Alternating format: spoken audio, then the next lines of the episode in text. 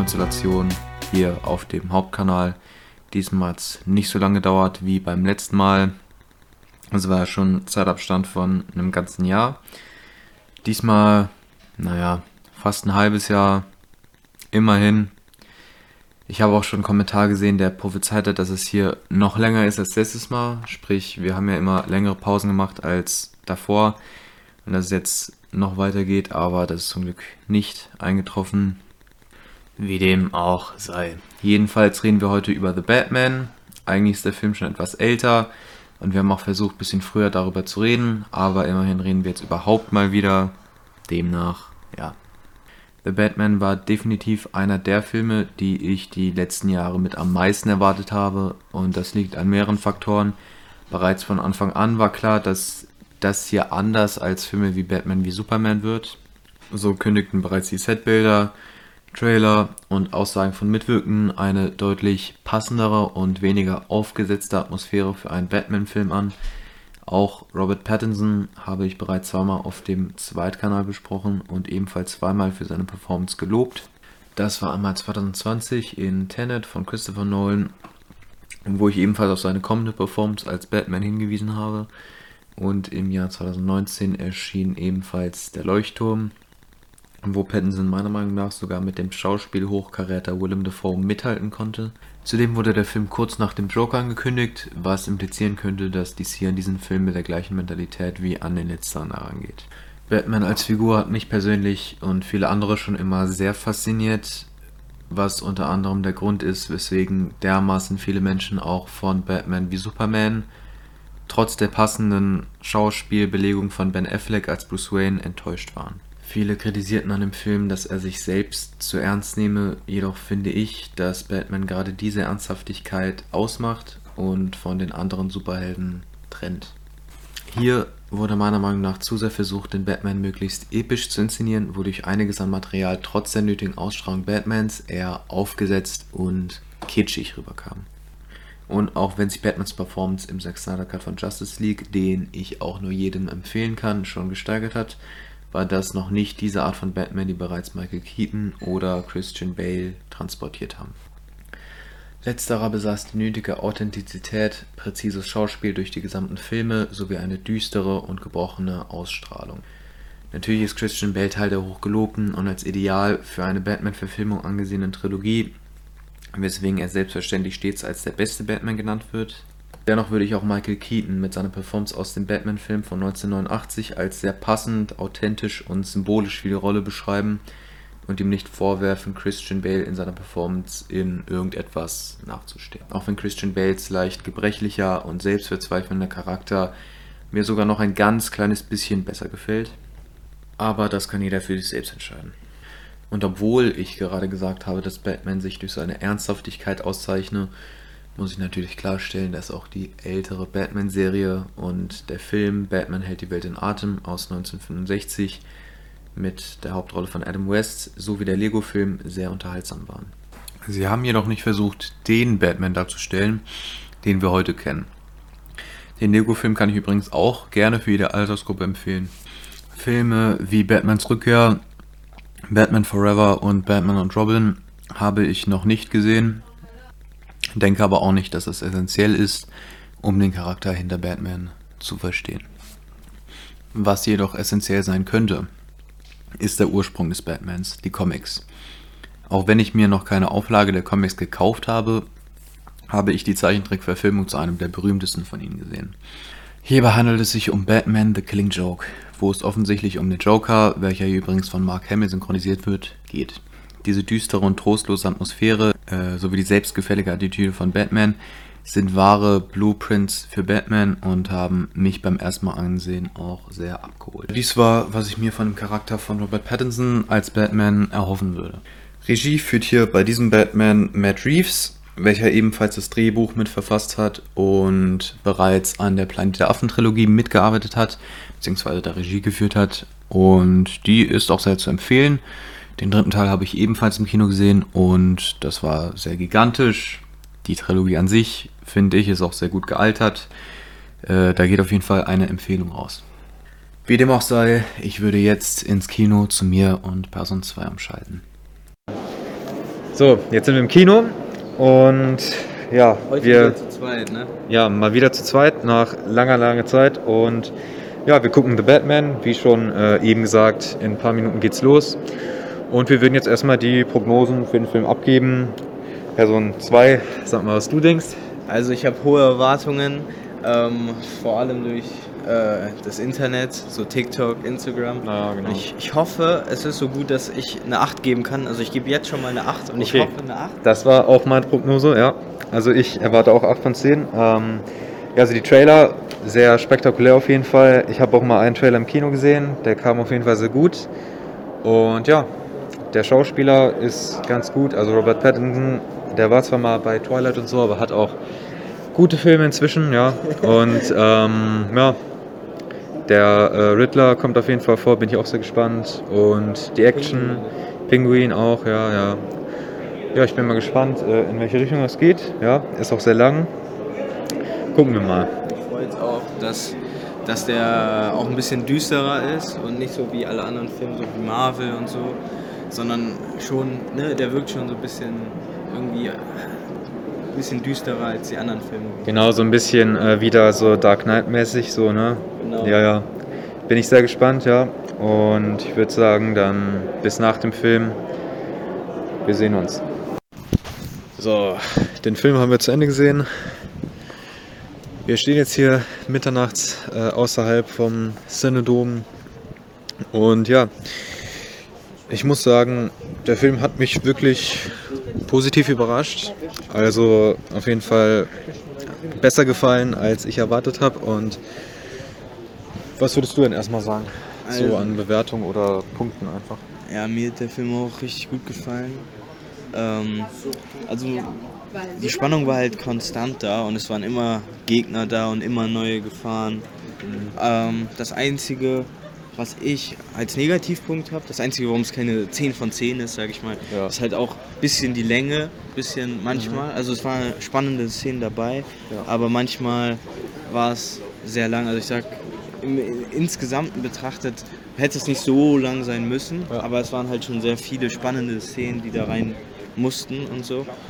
Und ja, also ich bleibe bei meiner 8, glaube ich. Ja. Und genau. Ja, okay. Also ich muss sagen, es ist auf jeden Fall ein ganz anderer Batman. Also normalerweise ist es ja immer nur Action ne, und Spannung, aber diesmal war es auch natürlich immer noch Spannung, aber nur auf anderer Ebene. Man hat Batman ja natürlich als Detektiv gesehen, das ist ja in den Comics ein altbekanntes Motiv und ja, er hat einen sehr schönen Grad zwischen keiner großen Anspannung, sondern einfach nur Detektivarbeit und eben Action. Und diese Action kommt nicht oft im Film, aber wenn sie kommt, dann ist sie wirklich sehr immens und ja, im Saal spürt man das auf jeden Fall auch so und ich muss wirklich sagen, dass ich sehr überwältigt vom Szenenbild war, von äh, der Soundkulisse, von dem Schauspiel, von den Charakteren, wie sie eingeführt wurden und der Atmosphäre auf jeden Fall.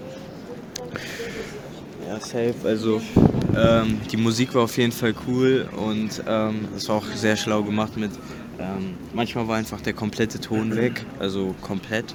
Ja, Nur genau. manchmal so leise äh, Streichinstrumente im Hintergrund oder Ja. so. Und da, damit wurde auch sehr viel gespielt mit den Lichtern, mit der Dunkelheit.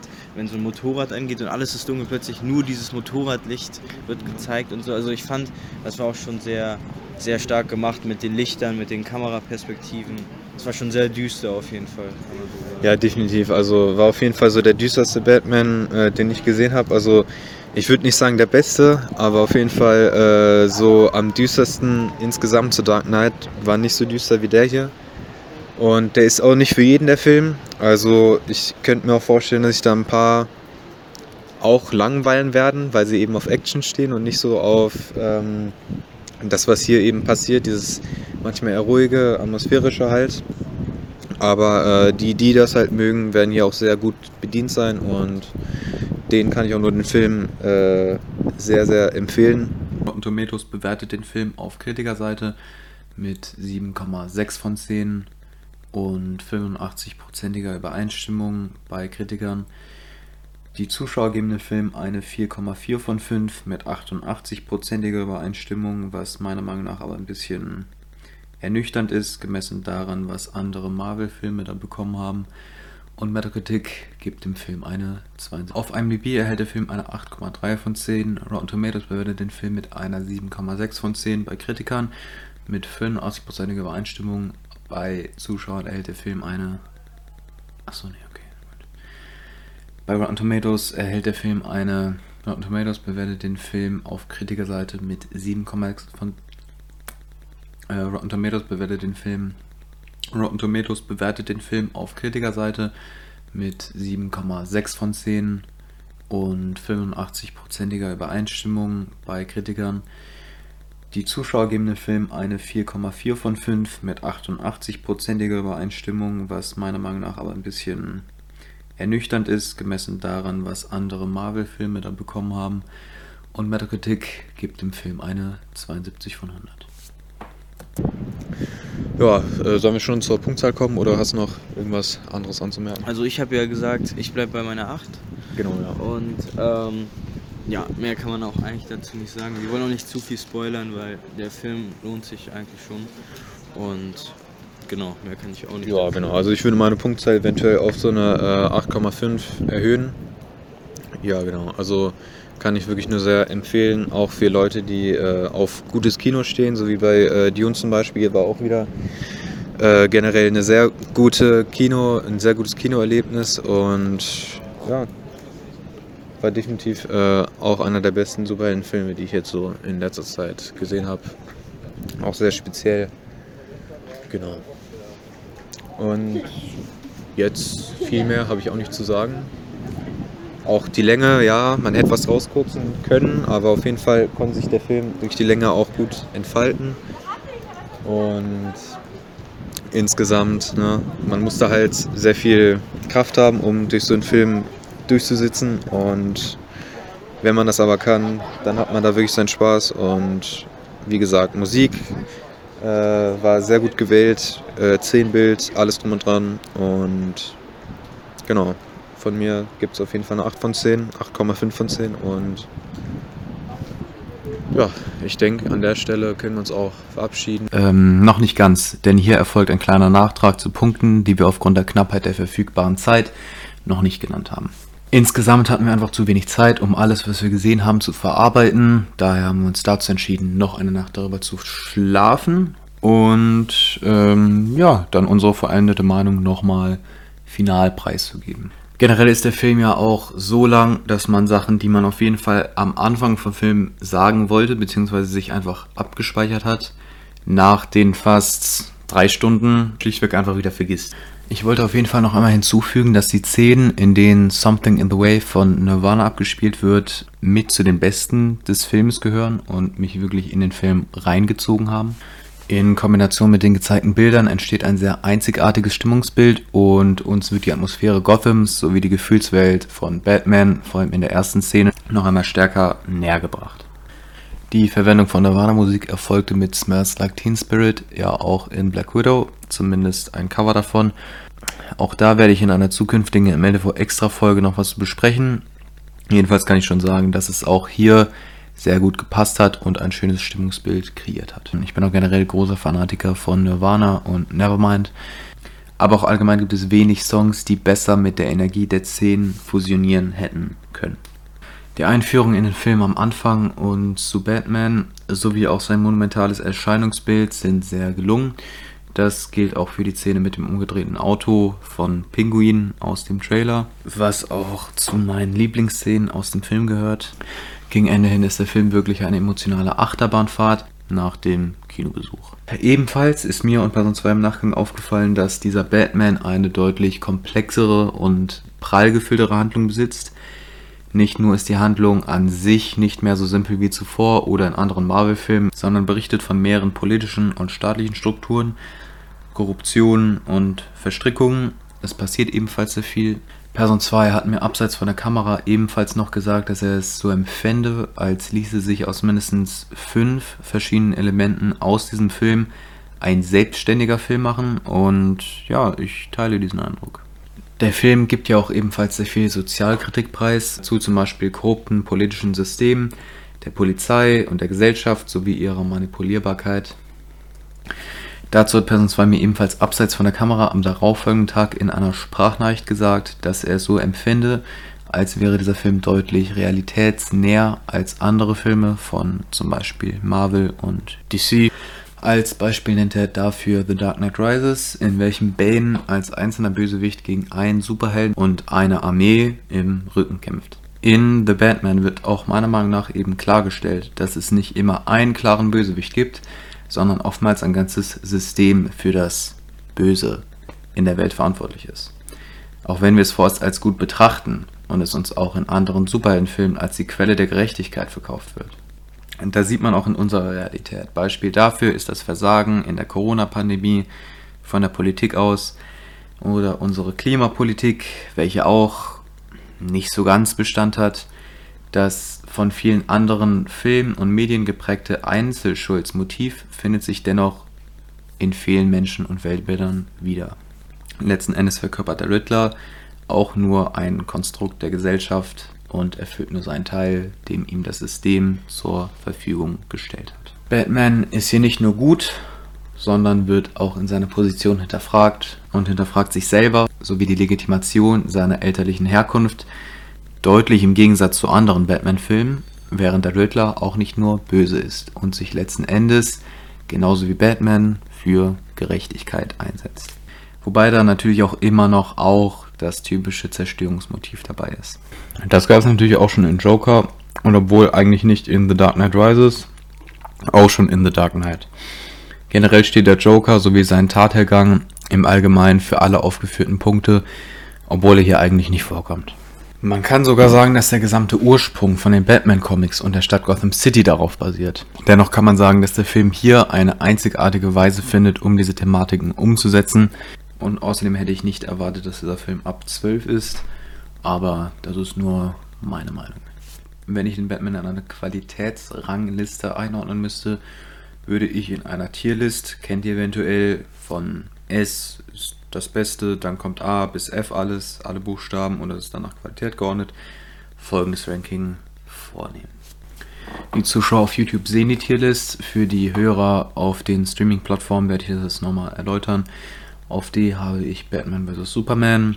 Hat mir einfach am schlechtesten gefallen, am wenigsten zugesagt. Habe ich auch schon begründet. Batman hält die Welt in Atem ist in C-Tier. War eigentlich ein ganz okayer Film, hatte ich meinen Spaß mit. In B sind dann Batman mit Michael Keaton, The Killing Joke, also diese Comic-Verfilmung, und The Lego Batman. In A-Tier sind Batman Begins und The Dark Knight Rises, sowie dieser Batman hier. Und in S-Tier ist natürlich, einige hätten sich schon denken können, The Dark Knight. Und damit geht es jetzt wieder zu vor dem Kino. Wie gesagt, ihr könnt uns auf den ähm, sozialen Netzwerken natürlich abonnieren, also so Instagram ähm, oder eben auf Spotify den Podcast folgen oder Apple Music oder Deezer etc. Ihr kennt es ja. Und Falls ihr noch irgendwelche Filmwünsche habt oder irgendwelche Filme, die wir uns angucken können, dann ähm, ja, können wir das gerne machen. Vielleicht Genau, liebe ja. Grüße auch an meine Freundin. Vielleicht ist sie auch das nächste Mal dabei. Mal schauen. ja, also war auf jeden Fall ein cooles Filmerlebnis. Und es hat sich sehr gelohnt, auf jeden Fall für mich. Auf jeden Fall, ja. Und dabei würde ich es erstmal belassen und tschüss.